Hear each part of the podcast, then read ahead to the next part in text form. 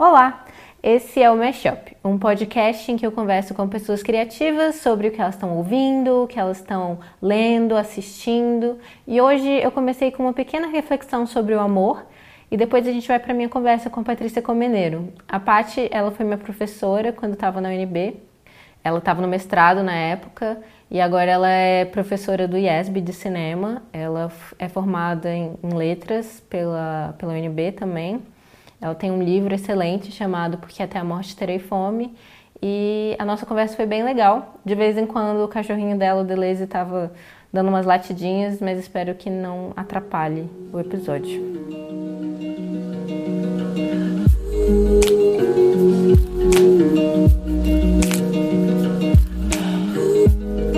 Eu tenho pensado muito sobre o amor nos últimos tempos, mais especificamente sobre os discursos em torno do amor e como ele é recebido quando esse discurso é feito por um homem, quando é feito por uma mulher. Porque a gente tem essa concepção de que homens não falam sobre sentimentos e não estão em contato com, com as suas emoções e que mulheres estão em contato demais e só falam sobre isso. E essa concepção não é só um clichê, eu acho que ela tem é, consequências super negativas. Então, isso ficou bem claro para mim recentemente, porque dois dos meus diretores favoritos são o Wong Kar-wai e a Jane Campion. E o Wong Kar-wai é esse diretor chinês que é, sempre trata de amor, de romance, afeto nos filmes dele. E eu tenho uma capa de DVD é, do 2046, que é um dos filmes dele, e tem escrito assim: o diretor mais romântico do mundo. E é claramente um elogio, uma coisa positiva. E já com Jane Campion, a reação é diferente. Eu tive uma conversa recentemente sobre ela com uma pessoa do cinema e a gente estava conversando sobre como ela é uma diretora incrível e como ela trata os temas com visceralidade. E aí essa pessoa virou para mim e falou: "Ah, mas agora ela trata de filmes de, de amor, de romance, aí eu nem tô mais ligada no que ela tá fazendo." Meio que desconsiderando o, a filmografia, a obra da, da, da Jane Campion depois que ela fez O Brilho de uma Paixão, que é um filme de 2009 sobre um poeta romântico e a noiva dele. E eu fiquei, gente, deu um nó assim na minha cabeça. Ué, então uma mulher não pode falar sobre romance, não pode falar sobre amor, sobre afeto. E aí eu li um texto da, da Hazlitt que me ajudou a entender melhor a situação. O texto é da Jess Zimmerman e ela meio que contando a relação que ela tem com comida e com afeto e como essas duas coisas estão interligadas. O nome do texto é Hunger Makes Me. E aí ela fala que quando ela era pequena, uma pessoa falou para ela: se você se acostumar a comer menos, você não vai querer tanto. E a partir daí ela criou meio que uma filosofia de vida. Então ela começou a tratar a comida dessa forma e o afeto também. Então ela se acostumou com menos e começou a pedir menos e perceber menos suas próprias necessidades e, obviamente, não verbalizar essas necessidades que ela nem sabia que ela tinha. Então ela começou a perceber que ela não tinha mais fome, ela tinha que é, ver quando outras pessoas estavam comendo, o horário, para perceber, ah, agora eu tenho que comer. E com o afeto foi algo parecido, assim, ela. De repente ela percebeu que ela ocupava um espaço muito menor no relacionamento que o parceiro dela. E aí esse texto foi meio que uma epifania para mim. Eu percebi, nossa, a gente tem esse mega clichê, mulheres só falam sobre o amor, mas a gente só diz isso para poder silenciá-las para poder falar, vocês não podem falar sobre isso. E é isso que acontece mesmo.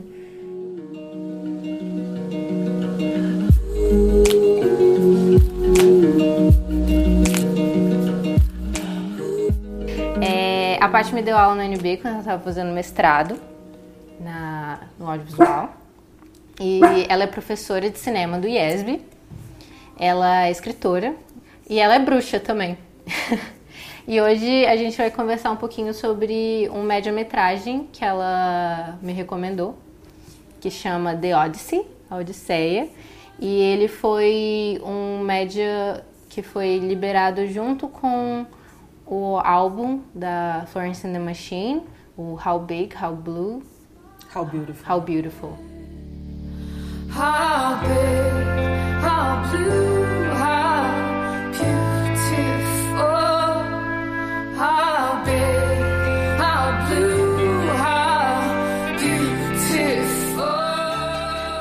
E aí, por que que você escolheu esse esse álbum visual, esse média-metragem musical? Ah, eu acho que é porque. Eu acho que eu me identifico muito com esse tipo de narrativa que ela cria. Não só nas músicas. E acho que visualmente ela conseguiu criar um universo que pra mim era. o que eu imaginava. Sei lá. Tipo, foi mágico.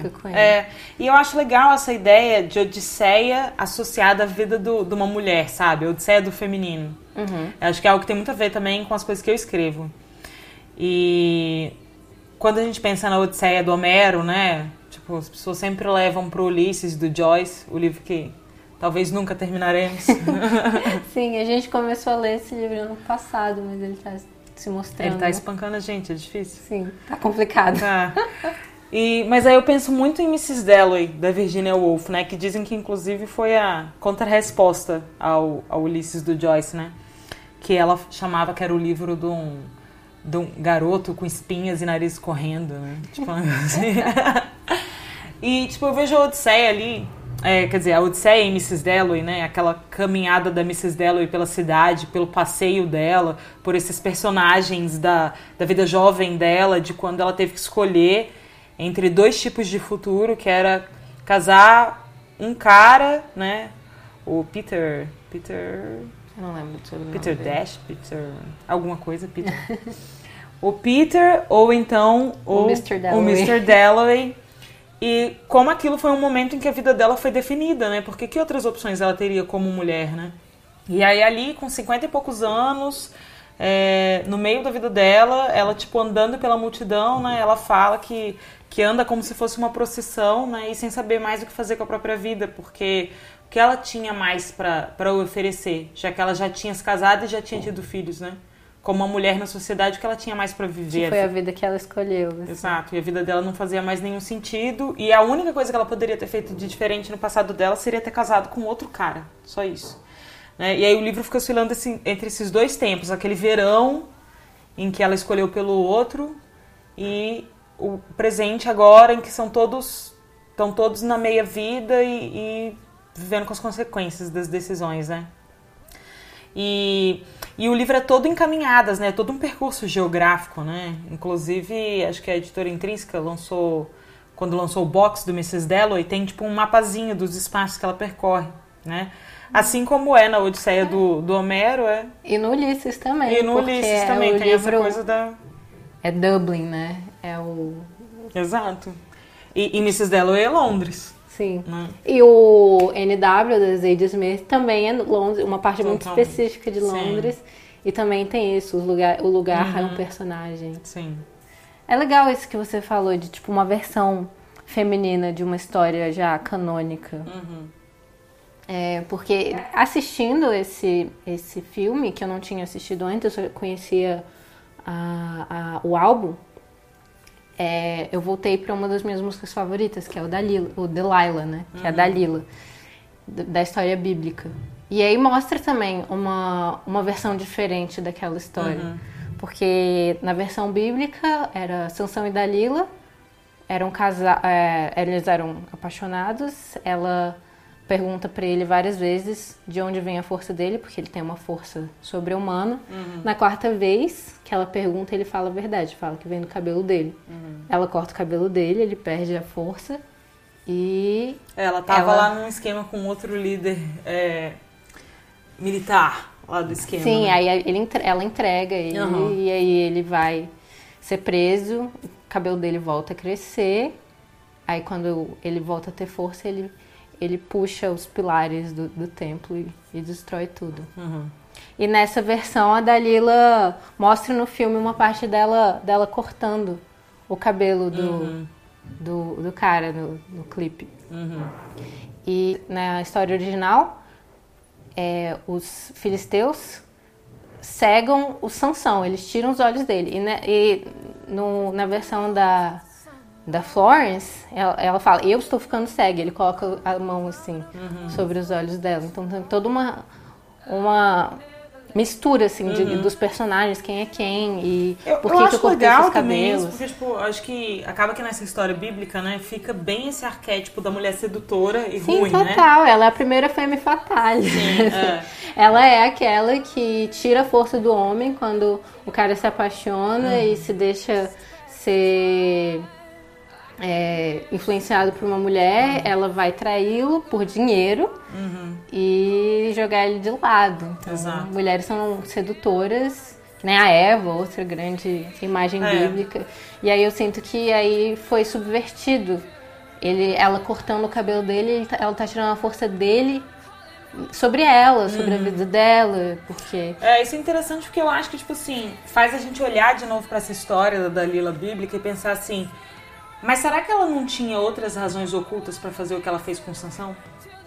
Né? Tipo, pode ser que o que tenha ficado pra história é que ela só quis fazer isso por dinheiro, mas vai saber o que o Sansão tinha feito com a cabeça dela, né? E de que Sim, formas não. ele tinha imobilizado E mesmo ela. na, na história bíblica já dava pra ver que, na verdade, o Sansão não era um cara tão legal. Apesar de, de ele ter, tipo, uma relação com Deus e tal, e Deus falar, ah, não se, não se mete aí com essa mina, não. Ele, ele tinha matado várias pessoas antes, ele já tinha Sim. sido casado com uma mulher que, enfim. Provavelmente era um relacionamento abusivo. É, é, tipo, homem já tem, a, principalmente naquela época também, já tem uma força muito grande dentro de um relacionamento. Então, talvez estivesse transformando aquilo numa coisa mais igual. E por que, que ele tem que ser sobre-humano? Por que, que ele precisa ser um super-herói? Por que ele não pode ser mortal que nem ela? assim? Talvez ela não estivesse traindo ele. Talvez eles quisessem ter um relacionamento de igual para igual. Isso me lembrou de outra música, na verdade, da Regina Spektor, que chama Samson. Aí tem, é o Sansão. Que é... Existem várias interpretações. Parece que talvez a, a Regina tivesse um, um namorado que tivesse com câncer. Então teria a ver também a queda de cabelo. Saquei. Que ela fala, é, eu cortei seu cabelo na, na luz amarela. E aí você acordou e falou, tudo bem. E tudo ficou bem. Você foi comer pão, voltou a dormir. E essa história não foi pra Bíblia. No, no final ela fala, meio que dando a entender que, tipo, a história real, a história igualitária, a história sem, sem a violência também que segue, dele quebrando o, o templo, isso não iria pra Bíblia, isso não ia- iria pros livros de história. Só a mulher que trai o cara e faz ele fazer coisas horríveis, perder os olhos, acaba na história. Aí eu acho que não é uma obsessão também só por mulheres horríveis, é uma obsessão por violência.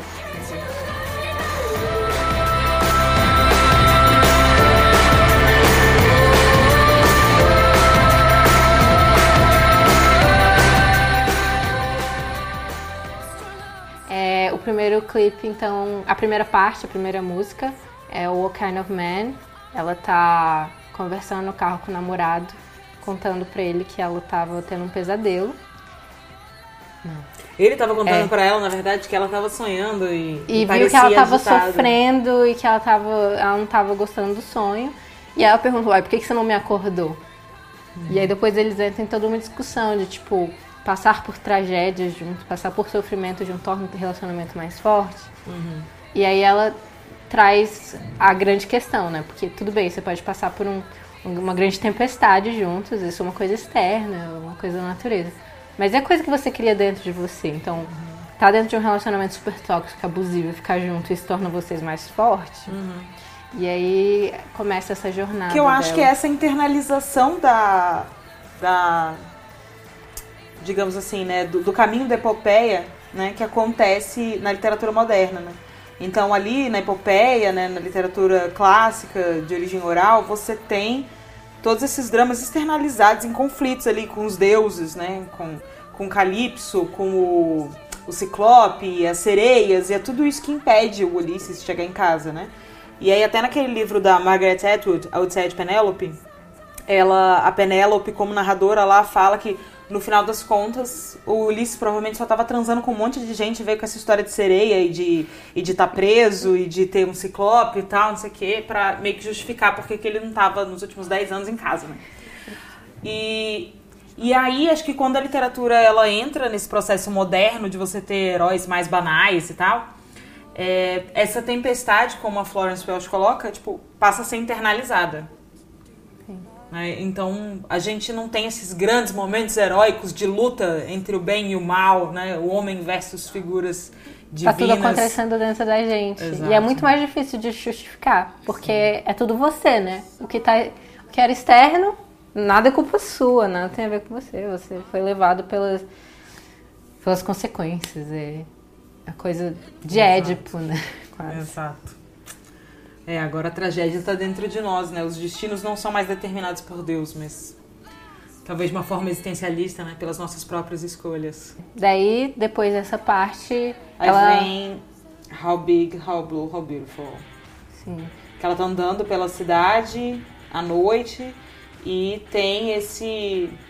Tem um, um tipo de batismo entre mulheres que acompanha o clipe, né? Sim. E aí tem a imagem dessas mulheres. O clipe é cheio de simbolismos, não só bíblicos, né? Mas do misticismo em geral. Então tem a- essa.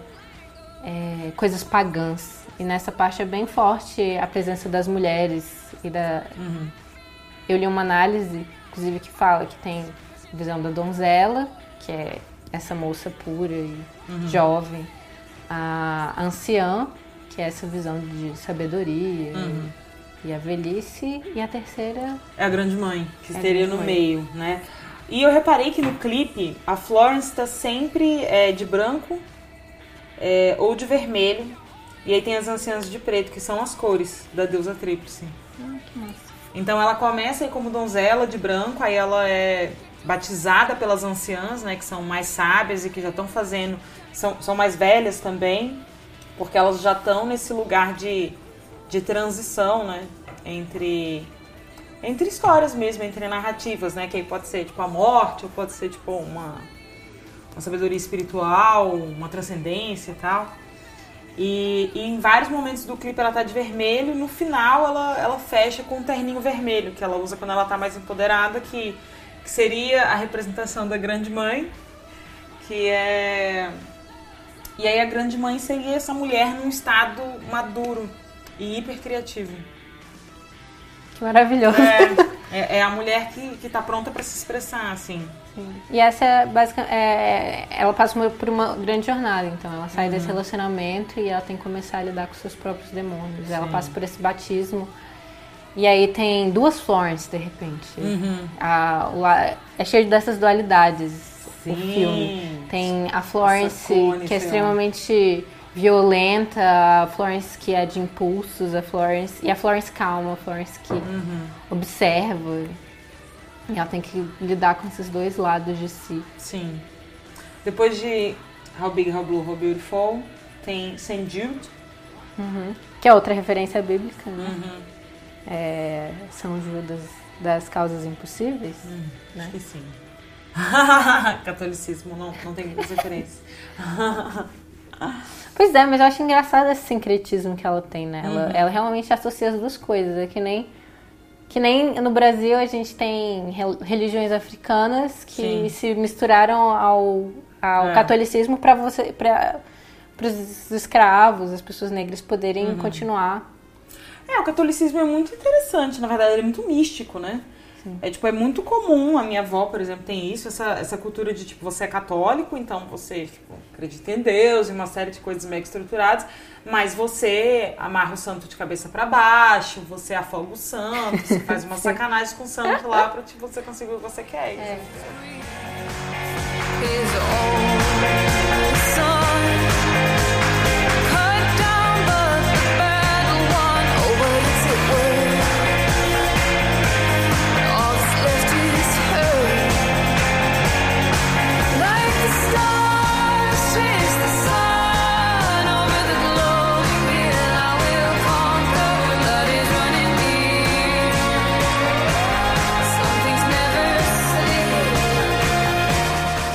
falando, por exemplo, do Delilah, né? E além dessa coisa dela estar cortando o cabelo dele ali no começo, tem o lance de quando ela finalmente contempla essa sósia dela, né? Esse cone, sei lá o quê.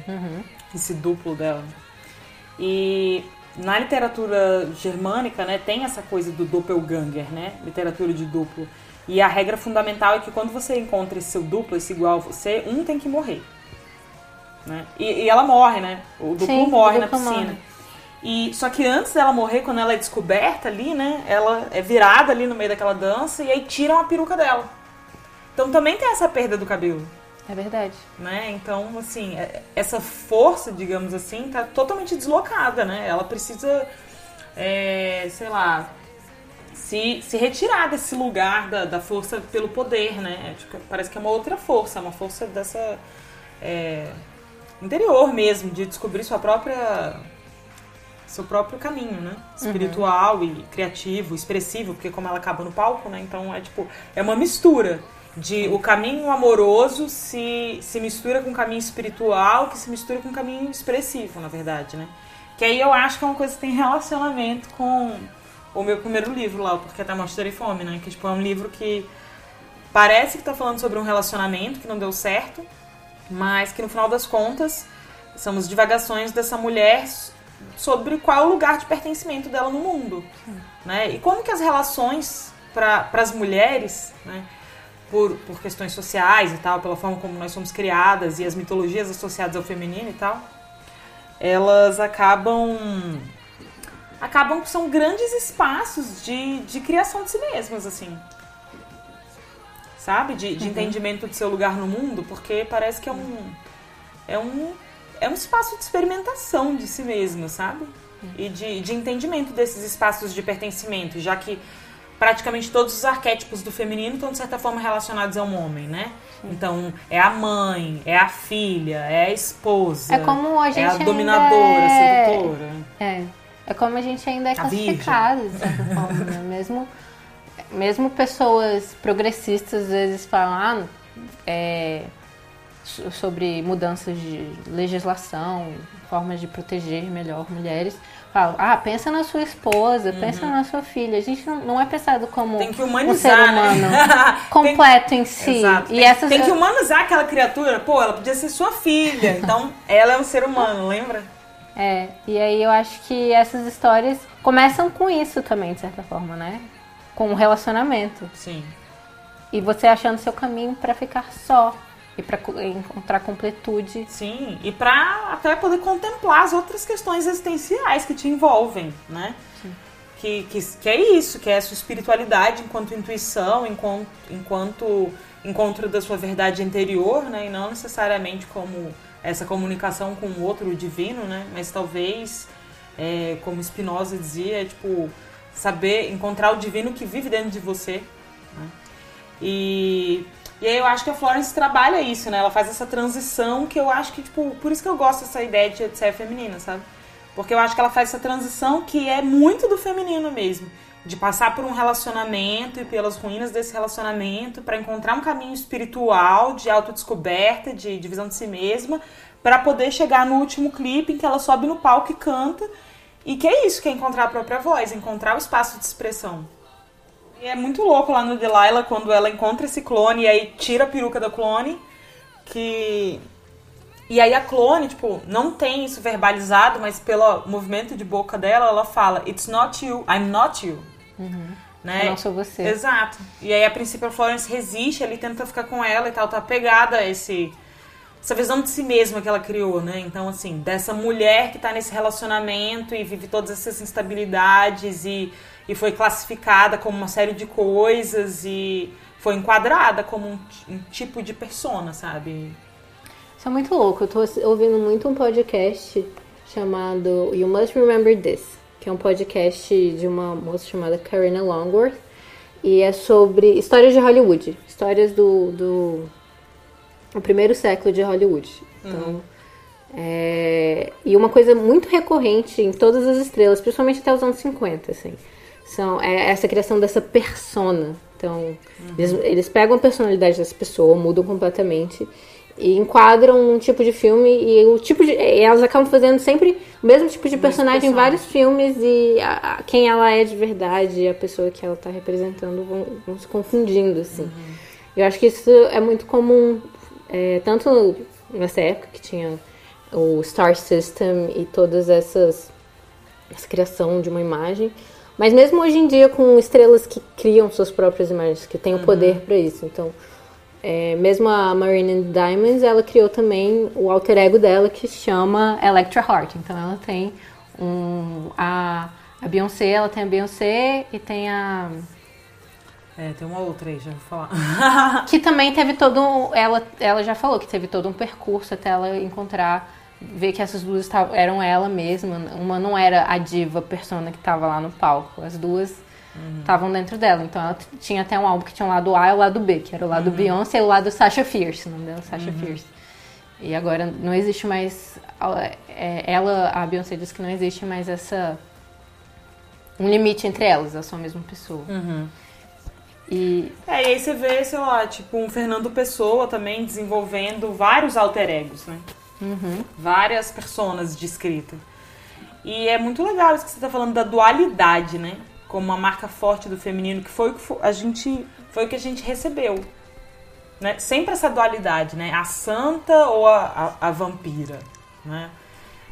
E engraçado, eu fiz um, um trabalho com uns alunos meus que eles tinham que fazer uma meditação em que eles entravam em estado meditativo e tal, e eles tinham que encontrar a máscara das sombras deles.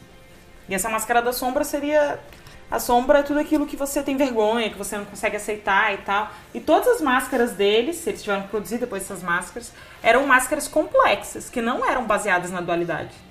Mas aí eles tiveram que fazer a máscara das sombras dos protagonistas deles, dos roteiros que eles estavam produzindo. E aí quase todas as máscaras eram duais. Era sempre assim um rosto dividido em duas partes e tal. E aí você fica vendo assim, né, como que a gente é muito complexo, mas a gente tá com muita frequência se se representando, se vendo em termos de dualidade, né? Luz ou sombra, sol e lua, feminino masculino, né? Tipo, e eu acho que, tipo, essa totalidade mesmo, né? Ela é conflituosa. No clipe, tem essa coisa de que tem, digamos assim, esse namorado original com quem ela teve o conflito, mas em vários momentos ela se debate com outros homens, dança com vários homens, né? E esse namorado é representado por vários outros dançarinos e tal. E tem momentos em que ela tá só com ele, como What Kind of Man, que ela tá, tipo, num porão. E ela tá dançando só com ele, só de calcinha. E é uma dança, assim, muito... Ela tá muito prostrada, ela cai, assim, no chão, sabe? Também cai. É como se eles estivessem ali é, sendo consumidos por aquilo, dragados e... né? E aí tem uma hora que aparece um monte de homens nesse porão e é super assustadora a cena, porque parece que, sei lá, ela vai ser estuprada, violentada, tipo, uma cena assustadora, escura. E aí ela tá dançando é, de forma super reativa, assim, e lutando contra aquilo. Então, eu sinto que esses vários homens que aparecem, quando eles aparecem em grupo e tudo mais, né, eles estão, de certa forma, rostificando, né, trazendo um rosto pra esse masculino opressor com o qual ela tá lutando, assim, né, porque eles estão constantemente agredindo elas. Né, as danças são violentas e tal, então é, é como aquele único homem lá com quem ela viveu essa relação da qual ela tá falando, talvez autobiograficamente, ele tá sendo espelhado em todos os homens que ela encontra pela rua, né? E, e- e eles, todos esses homens estão carregando essa marca do masculino, né? Esse masculino agressor, esse masculino violento e invasivo. Acho que a gente podia tirar uma carta no tarô pra ver o que a gente fala agora. tá certo. A partir de um, um guia espiritual aqui. Vamos ver se o Deleuze vai deixar eu tirar. A Paty também. também tira tarô, profissionalmente. Ai, meu Deus. Vejamos aqui. Você quer tirar a carta? Pode ser. Tirei. Com a mão esquerda. O mago. O mago, muito interessante. Né?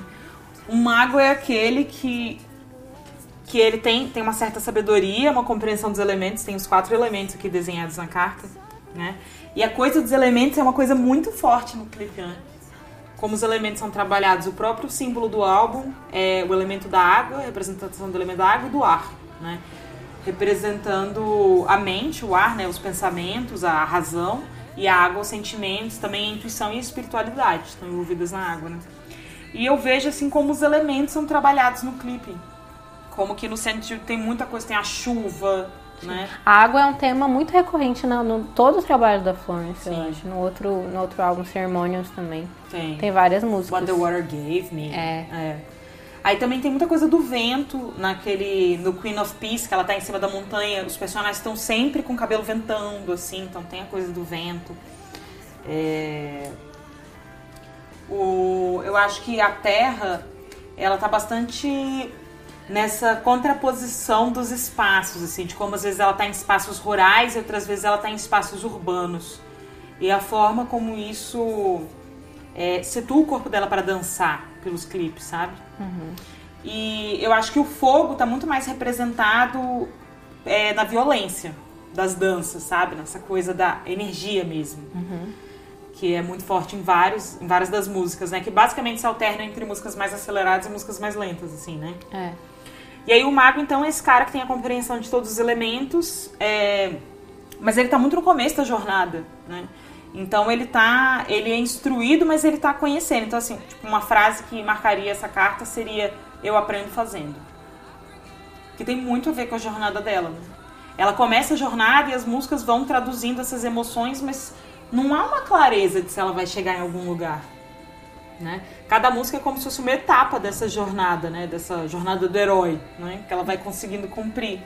Sem certeza se. E mesmo o final acaba no início, né? O início de um show. Sim. Sim, é porque todo final, né? co- como é no tarô, o mundo, né? A carta do mundo. é, e tem o Ouroboros lá, né? A cobra, ela começa onde ela termina e começa onde ela termina, né? Então todo final é um começo.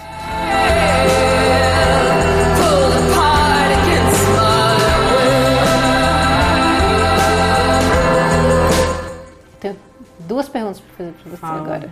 Ah. A primeira é: o que você está lendo agora? Hum. Eu tô lendo Amada, da Toni Morrison.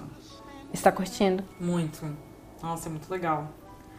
É muito lindo porque é um livro que fala sobre escravidão, né, identidade negra e e o método que ela faz isso é muito lindo, assim, né? Então tem todas aquelas marcas de uma literatura contemporânea, herdeira de uma literatura moderna, né? De você mexer com a sintaxe. E, e um dos temas muito fortes do livro é a memória, né? Então você até demora um pouco para se situar o que está acontecendo. Tem, tem essas, essas três locações, digamos assim, que passa essa, essa cena, né? E aí tem a história da, da Docilar, que é como se fosse essa casa de senhores brancos lá, onde viviam, onde a galera toda se conheceu, todos os escravos conheceram. E da onde eles fugiram em determinado momento, e a gente não sabe exatamente o que, que fomentou essa. Eu não sei ainda, né? No momento que eu estou. O que, que fomentou essa fuga, mas algo muito terrível aconteceu. E eles vão para o 124, como eles chamam, né? Que depois é um outro lugar do qual eles fogem. E e aí a narrativa é toda esburacada, sabe? Toda silenciada. Tem vários mistérios, várias coisas que a gente não consegue entender.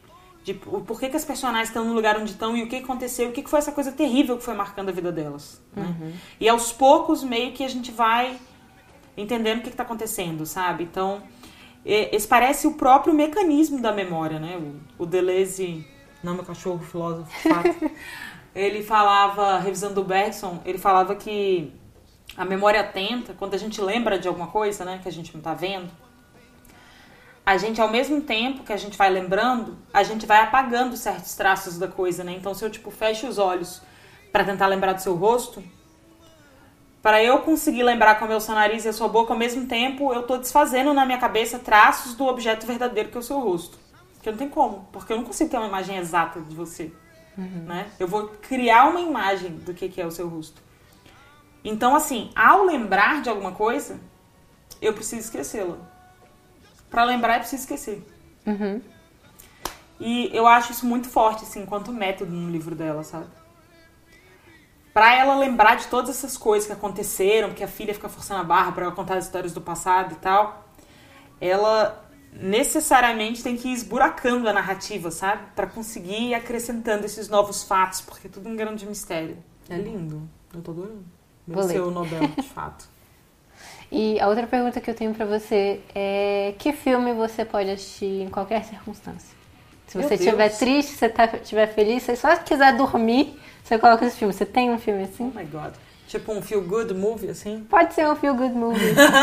é o seu feel good movie. Putz, Eu tenho muita vergonha disso. Ah, mas é sem vergonha. É o filme ser que te faz sentir melhor. Ai, não sei, eu já tive vários. Tem algum atual? Não, eu sinto que atualmente eu tô numa fase de transição. Mas eu já vi, tipo, umas 10 vezes 10 coisas que eu dei em você. Ah, eu amo esse filme. Foi meu feel good movie por muito tempo. muitos anos. É, também Feel Good Movie que eu já vi muitas vezes é aquele Daisy A com a Emma Stone. Aham, eu amo esse filme. Adoro filmes adolescentes. Também adoro. Com personagens femininos se Feel fortes. Good tem que ser assim, né? Sim. Um que agora eu sinto que tá entrando pra ser um Feel Good Movie na minha vida é aquele A Incrível Jessica James. Que eu já vi Ah, eu duas vezes. adorei esse filme. Sim. Ah, eu, eu ouço um podcast com ela, com a atriz. Tidal Queens, ela é comediante, então ela Ah, tem. legal. Ela tem um podcast. Na verdade, são apresentações de fato que ela faz com a amiga dela. E eles gravam todas as apresenta- apresentações e depois vai pro podcast. Interessante. É difícil achar Feel Good Movies hoje em dia, porque, tipo... A gente saiu dessa fase, né? Não, é porque, tipo, todos os filmes são horríveis. Tipo, é difícil você achar um filme que tem um protagonista feminina, porque se for, tipo, um protagonista homem, não vai ser tão feel good, assim. Sim. É, eu vi recentemente um. Beleza, tá causando caos aqui. causando, cara. É. eu vi um, recentemente um filme adolescente dirigido por mulher e um- que é meio comédia romântica, mas muito, muitos assuntos muito fortes assim, por- comparado com essas essas comédias adolescentes da minha adolescência, que chamam The Edge of Seventeen. É com aquela menina, Staley Hanfield. E a- o pai dela morreu quando ela era pequenininha, ela só tem uma melhor amiga. E essa melhor amiga começa a ficar com o irmão mais velho dela, que ela odeia. E aí elas têm um, um fallout, assim. Elas ficam brigadas um tempo e ela Ah, fica muito solitária. É bem legal. Mas dá pra relaxar? Isso aí parece meio tenso. É meio tenso. mas dá, dá. Eu gostei. Eu ri bastante. Entendi. Tem que dar tudo certo E é dirigido por uma mulher. Então Nice. fica a dica aí pro 52 filmes dirigidos por mulheres. Sim, com certeza. É nóis.